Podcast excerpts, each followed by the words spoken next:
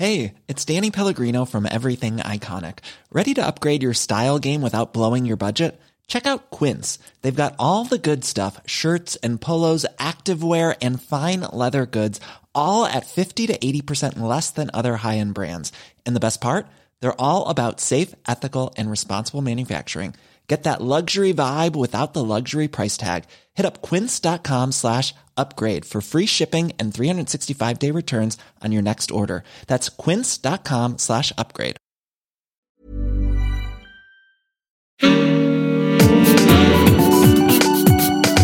Queer as Berlin.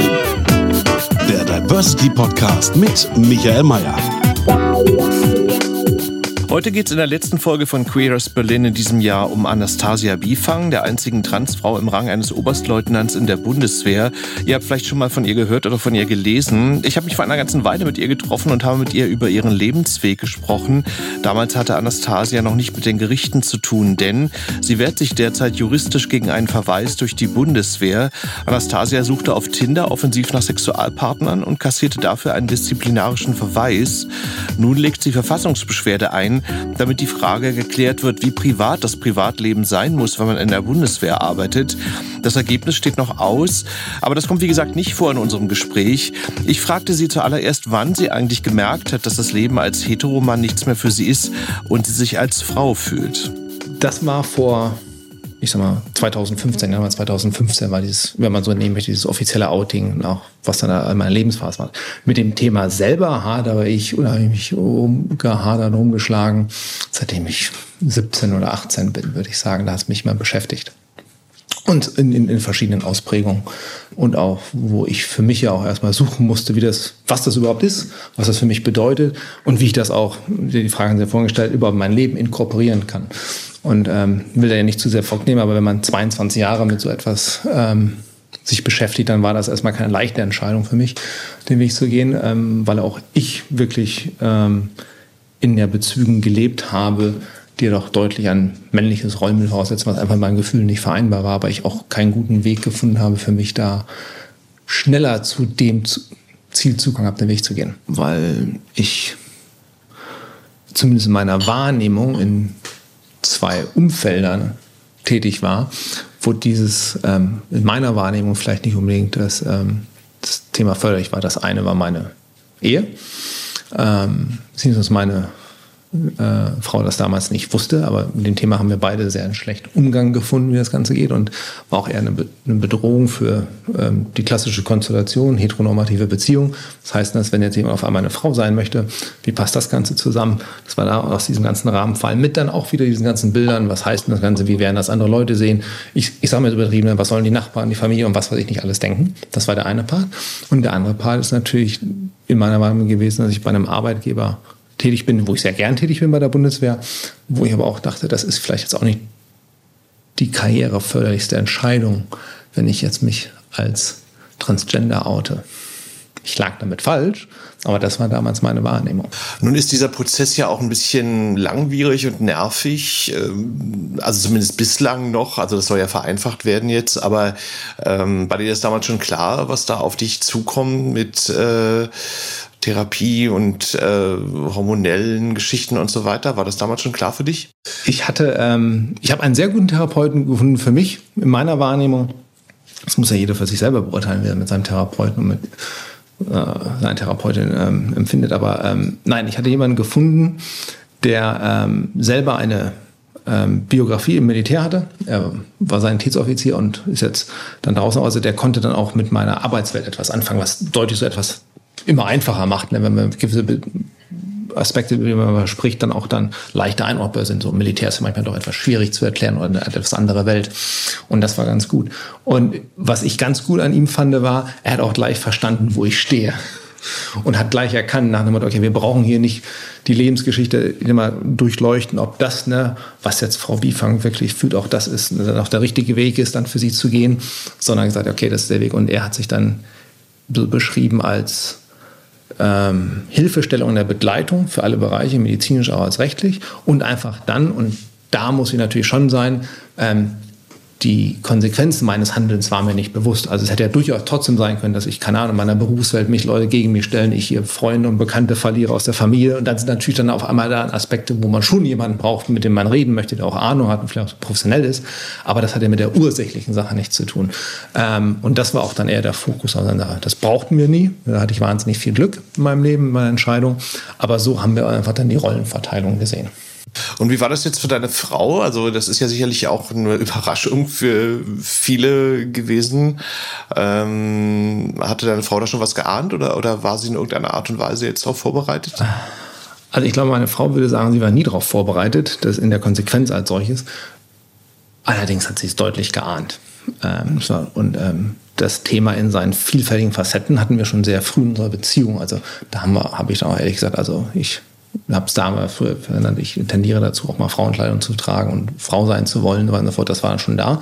Ähm, aber das ist natürlich ein deutlicher Unterschied, das hier einem künftigen Partner zu sagen, als dann auch sagen, ich bin jetzt aber wirklich, möchte den endgültigen Weg auch gehen zur Frau hin und dann wo hinsteht. Und das war natürlich auch da. Und wie ich am Anfang sagte, ähm, so Mod Rollen, solche Modelle wie eine Ehe helfen natürlich auch einfach, dass man in seiner selbst auferlegten Rolle besser funktionieren kann. Ich hätte gar nicht gesagt, ich wollte mich mit dem Thema auch nicht unbedingt auseinandersetzen. Bin dem ja auch entflohen. Ich hatte, wie ich am Anfang sagte, die grundlegende Angst, was heißt denn das, wenn ich zu mir selber stehe, zu mir als Frau, was heißt denn das dann für meine Karriere? Also das war es entsprechend. Ich habe jetzt nicht gedacht, was passiert jetzt mit jedem einzelnen Kameraden und Kollegen, den ich so hatte. Das nicht, sondern die große Frage war, kann mein Arbeitgeber mit diesem Thema an sich umgehen? Ähm, und als ich die Entscheidung getroffen habe, war es mir nicht wichtig, ob er damit gut umgehen kann, sondern einfach nur, mir war es wichtig, dass ich glücklich bin, weil die Jahre davor, insbesondere, ich hatte, hatte ja gefragt, 2013, 2014, auch schon 2012 ging es mir wirklich emotional, psychisch sehr schlecht. War einfach, banal kann man sagen, überhaupt nicht glücklich. Und ich wusste ja, woran es lag.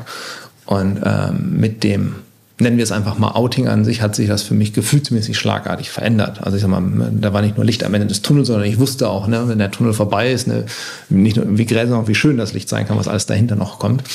Äh, und, und das hat, das war mir das eins, was wichtig war. Und dann habe ich die positive Erfahrung gemacht, dass ich einen sehr aufgeschlossenen, offenen und ähm, sehr unterstützenden Arbeitgeber vorgefunden habe oder zumindest in der, in der, Dienststelle, wo ich dann war im Ministerium, ähm, sehr viel Unterstützung auch bekommen habe für meinen Weg und auch für ähm, wie man die auch für die Begleitung des Weges. Ist ja auch klar, dass da hin und wieder auch mal Ausfallzeiten sind, die wir dann, sagen wir so ein bisschen Zeitmanagement machen müssen. Das war dann nicht da. Äh, das war dann immer da. Das hat mir auch deutlich viel Kraft gegeben. Das hat das Ganze auch dann deutlich vereinfacht, den Prozess, weil ich konnte mich dann meine Arbeit konzentrieren. Das war mir genauso wichtig. Ich wollte auch, dass meine Arbeit ganz normal weiter funktioniert, wie früher auch, ähm, wie vorher genauso, mit all meinen persönlichen Zielen, die ich da verfolge. Ähm, und gleichzeitig dann, und die Transition müssen wir jetzt hier noch ein bisschen unterbekommen. Das dauert halt so, ich sag mal, zwei bis drei Jahre. Und das müssen wir miteinander dann organisieren. Und das haben wir auch geschafft. Gab zum Glück ganz, ich weiß nicht, wie viele es waren, aber einige, die den Weg schon vorgegangen sind, dass er für mich deutlich einfacher war. Okay. Also ähm, nicht, dass ich die Person persönlich kannte, aber ähm, da es gab halt Wissende von der Bundeswehr, gerade im medizinischen Bereich, das Ganze angeht. Ähm, und dann war halt, ich sag mal, in vielen Bereichen auf einmal wird ein Thema lebhafter und auch ähm, persönlicher, wenn man auf jemanden, jemanden kennt, den das Thema betrifft. Und schon, will ich nicht sagen, gehen die Leute damit andersrum, aber man kann mit so einem Thema ganz anders kommunizieren und auch diskutieren. Und, ähm, was mir klar war natürlich mit dem Outing, dass natürlich, wenn Fragen kommen, dann habe ich ja dann die Möglichkeit, auch diesem Thema den richtigen Drall zu geben, die richtige Richtung, was das heißt, auch gleich mit meiner, mit meiner Persönlichkeit unterfüttern, was da ist und ein entsprechendes Bild zu machen. Und Kam, kamen denn auch Fragen? Also ja, ja, die Fragen kamen. Ich sag mal, klar, ist ja wie in jedem Arbeitsumfeld. Ne? Mit einigen Kollegen sind sie sehr eng zusammen, die, würden, die nennen sie Freunde. Mit anderen ist man einfach sagen mal, täglich Arbeit und andere weiß man, dass sie auch sagen wir, in dem Bereich auch dort sind. Ne? Dieses Spektrum hat man natürlich auch und entsprechend sind natürlich auch die Fragen. Also jemand, mit dem man selten zu tun hat, wird selten auf einen zukommen und dann sag mal, sehr intime Fragen stellen. Ne? Dann vielleicht ja ganz normal, wie läuft das und so weiter und so fort, das da. Aber desto näher der Beziehungsgrad war, natürlich kamen da schon Fragen, weil die Leute auch interessiert waren. Und waren ja auch viele, gesagt haben, das haben wir gar nicht vermutet. Es gab auch einige, die das schon wussten vorher, im privaten Bereich. Ähm, aber bei einigen war es ein bisschen, das hätten wir jetzt gar nicht erwartet. Ja, so kann man halt sein Leben auch geheim halten, 20 Jahre lang auch im Dienst. Und ähm, waren, das, waren die auch manchmal unangenehm oder auch blöd oder, oder verurteilt? Nee, es gibt auch den Spruch, der für alle gilt. Ne? Es gibt keine dummen Fragen, ne? nur dumme Antworten. Und die habe ich versucht zu vermeiden, die dummen Antworten. Ähm, es waren auch keine unverschämten Fragen dabei. Ähm, und in den meisten, nee, in, in, in, allen Fällen hat auch keiner, ich sag mal, so eine gewisse soziale Intimgrenze überschritten, dass man da war. Also dann fragt man einfach nicht danach. Ähm, das ist halt so, das kommt in einem, nicht über eine Frage, sondern eher über ein längeres Gespräch dann da rein. Aber ansonsten nein. Und der wesentliche Part was ich einfach, was es mir einfach gemacht hat, war das jedes Mal immer der, der, die Unterstützung da einfach durchgeschieden ist. Das kriegen wir alles hin, das machen wir zusammen. Weil das ist eine Sache, die, ähm, die ich persönlich erlebt habe, oder nee, die ich in diesem Erleben der Transition da habe, klage ich den Prozess durch. Aber jeder andere transitioniert ja sozusagen mit mir mit. Man muss ja doch anpassen. Also das ist auch der wesentliche Unterschied, wenn man so immer vergleicht, aber der ist ein Outing, ne, als ob du schwul bist oder lesbisch und du sagst einfach, ist es eben nicht. Es gehört noch neben dem Outing dann noch ein paar Schritte dazu und da muss man das Umfeld mitnehmen. Also ich muss ja das, also was heißt muss, aber ich hatte auch das Gefühl, ich kann ja diesen Prozess auch mit meinen Kollegen moderieren und ansagen, lasse nicht von der Wand laufen. Wenn ich Informationen rausgebe, macht das denen natürlich auch einfacher. Und ich wusste ja auch nicht, wie ich auf meine erste Hormonbehandlung danach wirke und reagiere. Ne? Muss man auch mal für sich rausfinden. Da gibt es ja keine Gesetzmäßigkeiten, sondern ich sage mal nur Erfahrungswerte, aber die treffen einen erstmal selber ich bin stets davon ausgegangen, dass jeder Schritt, den ich als Unternehmen werde, für mich auch gut für mich ist und auch ein gutes Ende haben wird. Das hat er bis jetzt auch. Ähm, das war bei, bei allen Sachen. Es ist natürlich ähm, hin und wieder eine, eine Herausforderung zwischen äh, seiner eigenen Wahrnehmung, wenn man ins Spiel guckt, gerade am Anfang, äh, wie man sich so langsam dann verändert, ne? gerade beim Militär. Ne? Und das dauert natürlich eine Zeit. Also sich selber dann in so einem Umfeld, auch was uniformiert ist, ähm, dann ein weibliches Erscheinungsbild zu geben, das ist schon herausfordernd, das dauert am Anfang erstmal. Und auch die, die Wirkung von Hormonen sind ja auch begrenzt. Ne? Die machen mich ja nicht dann gleich, ähm, lass meinen Körper nicht gleich dann so erscheinen, als ob ich schon von Geburt an eine Frau gewesen wäre. Ne? Und jetzt, ich habe halt ein sehr männliches Erscheinungsbild und an dem kann man auch nichts ändern. Das ist dann so halt, ähm, da machen die Hormone gewisse Aspekte kommen dann auch rein ähm, und das war's. Und der Rest wird dann geregelt mit der geschlechtsangleichen Operation. Aber nee, Zweifel habe ich da nie dran gehabt. Und ähm, ich könnte mir auch vorstellen, das ist ja bestimmt irgendwie auch so, also nicht Zweifel, aber dass man dann irgendwie so, ja, dass man in diesem Protest da auch, auch so psychisch irgendwie auch so, so, dass dann so Gedanken durch den Kopf gehen. Also war das dann irgendwie so ein Gefühl der Erleichterung oder der, wie wie schon eben gesagt hat, ähm, mit der Entscheidung selber fiel ganz viel ich sag mal, Unwohlsein von mir ab. Als ich gesagt habe, ich mache das jetzt und habe mich dann auch geoutet, dann wusste ich, jetzt, jetzt geht nur noch der Weg. Ähm, da habe ich mich schlagartig, das bildlich ganz anders gefühlt und war wirklich glücklich. Also diese ganze Last, als ob Last von mir abfällt, das, was ich versteckt hatte und immer raus haben wollte. Und dann kann ich jetzt auch so sein, wie ich mich geben, wie ich mich immer gefühlt habe. Weil dann passt das auch mit der Stimmigkeit nach außen, von innen und nach außen. Ähm, das, was, was, was Kraft in dem Prozess gekostet hat, war die Geduld aufzubringen dafür, weil auf einmal, ja, klar, ich habe es halt nicht mit 16 oder 17 gemacht, sondern mit Anfang 40. Dann kann man natürlich sagen, ja, dann die zwei, drei Jahre das auch noch. Auf einmal sind diese zwei, drei Jahre, dieser Prozess sind irrsinnig lang, da muss man die ganzen Schritte machen. Und was auch eine Erfahrung ist, ähm, man braucht ja quasi eine Billigung von x Instanzen, dass, dass man das jetzt auch so quasi machen darf. Ne? also auf der einen Seite, ne, man ist in so einer Abhängigkeitshaltung. Man braucht, ne, ich muss zu Gutachtern rennen für die Gutachten. Ähm, unbenommen, wie das heutzutage alles gemacht wird. Ähm, aber wenn man sich erstmal uninformiert zum Beispiel an die Originalfassung des transsexuellen Gesetzes ranfasst, dann wird einem schon mal Angst und Bange. Dann muss man irgendwann die Kommentierung lesen und sich in dem Bereich auskennen, dass sie Rechtsprechungen sind, die schon mal alles etwas leichter gemacht haben. Aber trotzdem, sie gehen hin. Ich muss zu einem Gutachter, der für mich feststellen muss, dass, wie ich sagte, dass das, was ich fühle, auch tatsächlich so ist dass ich dauerhaft als Frau leben möchte, der muss ein Go geben. Das brauche ich zweimal. Ähm, von den Kosten möchte ich gar nicht reden, dass man die selber auch noch tragen muss, was ja, wenn man vielleicht finanziell nicht gut sieht, schon mal eine Hürde sein kann, sein Leben so zu leben, wie man möchte. Ähm, und dann sitzt man immer noch mal von einem Amtsrichter. Da ist auch wieder eine Instanz, die, ich sag mal, ich will jetzt nicht das Wort so, so, so theatralisch machen, so richtet oder so, aber ja, dessen Unterschrift brauche ich auch noch. Bevor ich die nicht habe, kriege ich nicht das Gerichtsurteil, das sagt, jawohl, das ist jetzt Frau Anastasia Bifang, fertig aus, Geschlecht weiblich, holen Sie Ihre neuen Ausweise ab, wie Sie möchten, jetzt können Sie endlich so leben. Und das hat man. Das gleiche hat man im medizinischen Prozess. Ne? Für die Hormonbehandlung braucht man eine Freigabe. Die, die laufen, ähm, das läuft alles nicht so schnell, wie man möchte.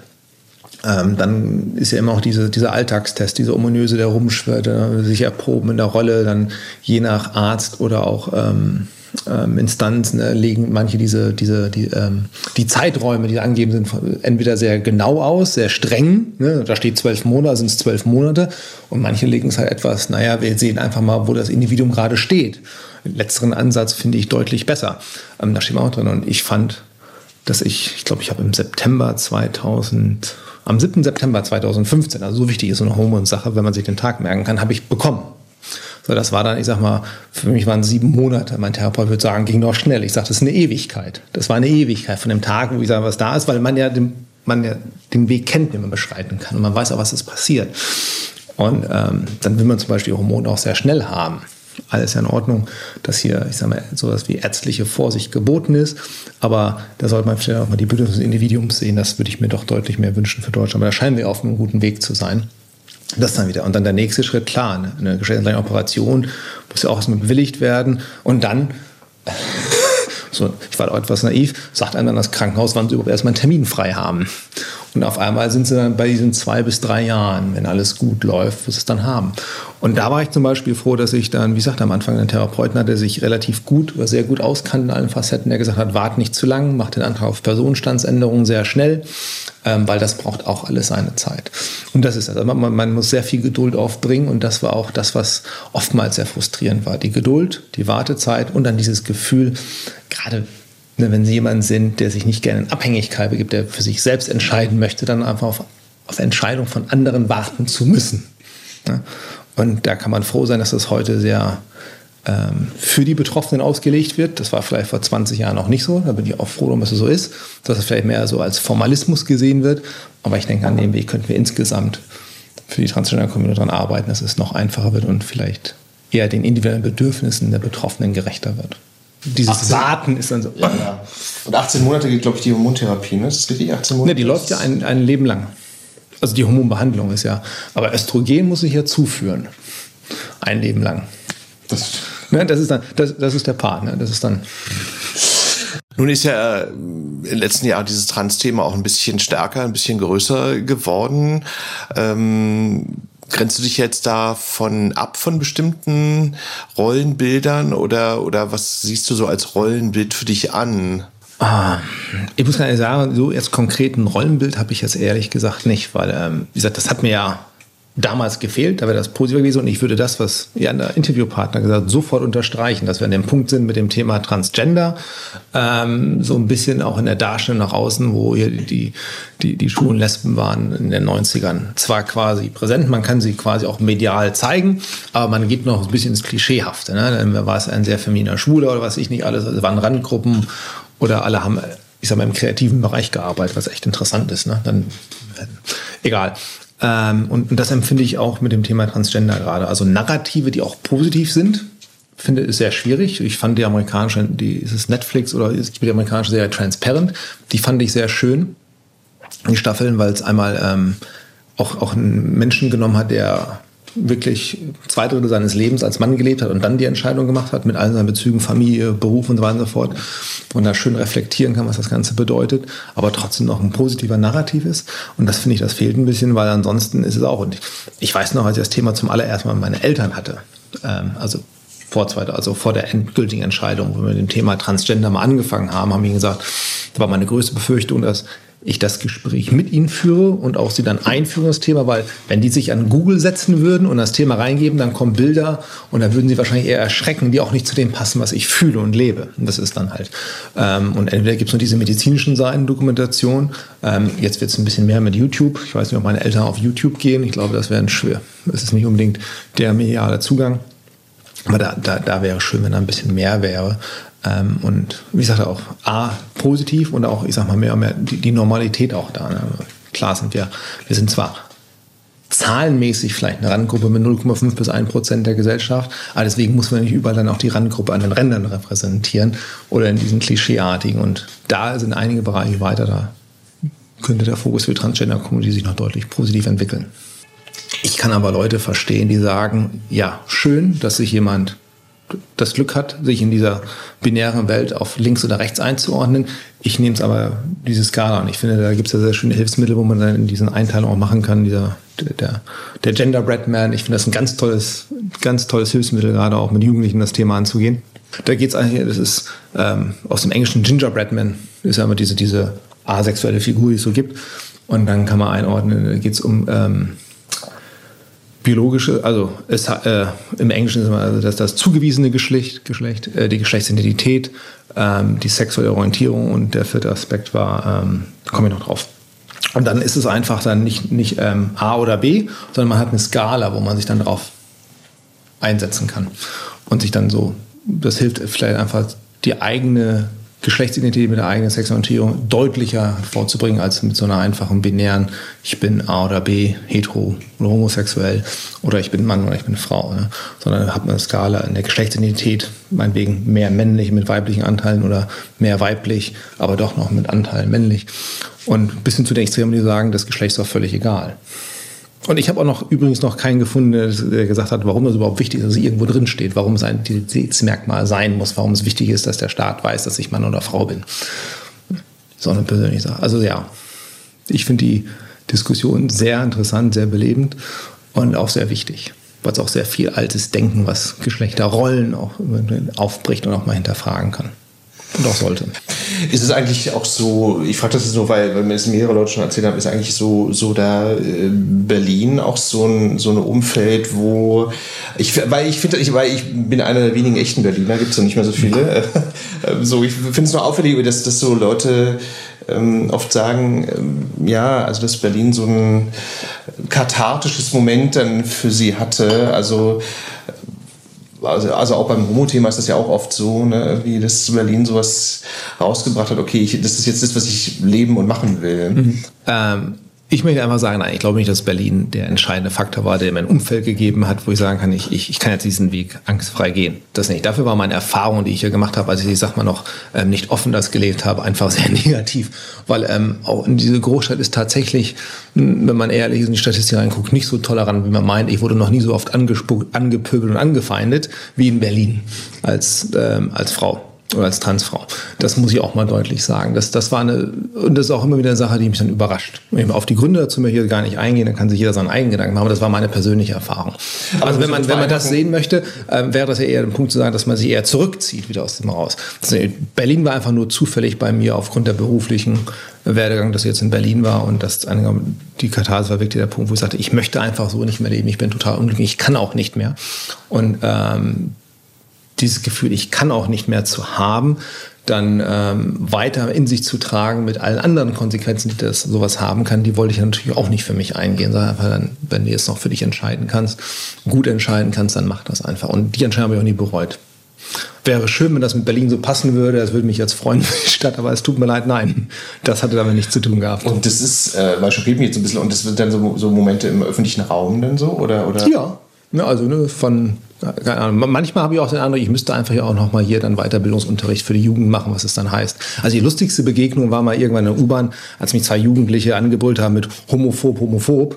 Da habe ich nur gesagt, nee, das ist A, ich bin zu hingegangen und gesagt, das ist keine Beleidigung, ganz ehrlich jetzt, ich kläre euch mal, was der Begriff heißt. Und dann habe ich mir aber doch irgendwann schnell einen Rückzug, also, also das Gespräch hatte sie auch schon überfordert.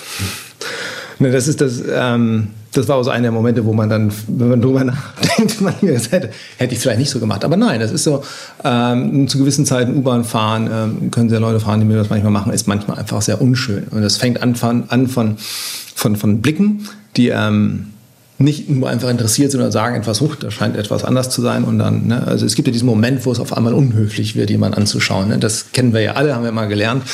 Und das ist so die einfachste Schwelle bis hin dann zu Leuten, die einfach dann einfach einem ungefragt ihre Meinung über einen selber reintragen und das nicht immer in sehr gepflegten Worten. A, möchte man ja unangenehme Situationen manchmal auch vermeiden. Man möchte sie auch nicht unbedingt. Und unangenehme Situationen können ja auch dann zu, zu, zu Situationen führen, die man auch körperliche Bedrohung, Gewalt ausgesetzt ist. Die möchte man natürlich auch vermeiden. Ähm, ich sage nicht, dass ähm, sich mein, mein öffentliches Verhalten deswegen stark geändert hat, aber man schaut einen Raum erstmal anders an wo man reintritt. Und vielleicht macht man sich auch Gedanken, ich bin ja nicht so alt, ne, ich gehe auch noch gerne aus, wir gehen auch mal sehr gerne aus. Ähm, dann sage ich, na, dann nehmen wir doch lieber das Auto, als statt die U1 zu nehmen, ne, über Warschauer Straße zu fahren, einfach mal zu gucken, wen wir da heute Abend kennenlernen. Ähm, das das mache ich dann schon so ein bisschen, aber ich versuche nicht, dass das bestimmt ist für mein Leben. Ne. Kann mich meine Haut ja auch wehren. In den meisten Fällen bin ich ja größer. Das stimmt wahrscheinlich. Ähm, na gut, Diskriminierung hatten wir ja eben schon. Nein, ähm, also rein ganz formal, dass die Bestrebungen gerade auch laufen auf der politischen Ebene, einmal das, Tran das, TS das Transsexuellengesetz zu reformieren und zwar so auf einen Stand zu bringen, dass es mal modern ist und auch dem Individuum gerecht wird und nicht nur dem Staat als solches. Das wäre schön, wenn der Begutachtungszwang wegfallen würde. Das fände ich toll. Und was ich ganz wichtig finde, weil ich glaube, es auch ein diskriminierendes, weil es ein diskriminierender Moment mit sich trägt, ist, dass wir mal Transsexualität, um einen alten Begriff zu nehmen, mal aus diesem Katalog der Krankheiten wegnehmen. Dieses Stigma, ich bin krank und so weiter und fort. Ich glaube, wenn das geht, es ist ein Sicherheit behandlungswürdiger Zustand medizinisch, aber deswegen muss ich nicht, ich sag mal, hier psychopatholisierend hier krank dargestellt werden. Ähm, und ich glaube, das würde auch die, den öffentlichen Diskurs zu dem Thema ganz anders gestalten, weil Krankheit ja doch immer etwas anderes ist oder ähm, als ein Zustand, den man einfach anders behandeln kann, wo man nicht als krank diagnostiziert oder klassifiziert wird. Und das wäre dann, ich glaube, damit wäre die dann. Und ansonsten ähm, hoffe ich einfach, dass das, was an Positivität dem ganzen Thema öffentlich, politisch und medial rübergebracht wird, dass sich das erhält. Allerdings glaube ich nicht an Linearität und deswegen finde ich auch die Arbeiten von den Verbänden wichtig, das Thema immer da zu halten, ähm, weil es eben keine Selbstverständlichkeit ist. Also die ähm, den Grad an Akzeptanz, den man erreicht hat für eine Gruppe, ich glaube nicht, dass der dann von sich aus dann immer gesetzt ist. An dem müssen alle Seiten arbeiten. Das ist auch ein gesellschaftlicher Auftrag.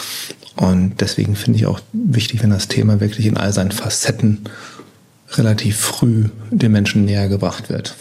Damit ist noch keine Ideologisierung, noch kein Zwang, wenn man das in der Schule mal unterrichtet, was es heißt. Und dann kommen wir auch irgendwann da an, wo man sagen kann, ähm, wir kommen wirklich an eine gerechte Gesellschaft ran das macht. Und dann nicht nur für diese, sondern für alle anderen Gruppen, die noch kommen mögen als solches. Wie gesagt, hat sich das ja keiner ausgesucht. Ne? Das, was ich lebe, ist ja kein gewähltes. Das Unterdrücken meiner Geschlechtsidentität, das war gewählt. Und das, das würde ich mir wünschen, dass das, wenn andere Betroffene sind, in der Situation sind, diesen schmerzhaften Weg nicht für sich wählen, sondern relativ frei sein können. Das können wir nur durch eine offene Gesellschaft haben. Und das war's für Queers Berlin in diesem Jahr. Wir sind erst im März wieder da mit einer neuen Folge. Macht's gut, habt schöne Weihnachten und alles Gute für euch für 2023. Bis dann. Tschüss. Queer as Berlin. Der Diversity Podcast mit Michael Mayer.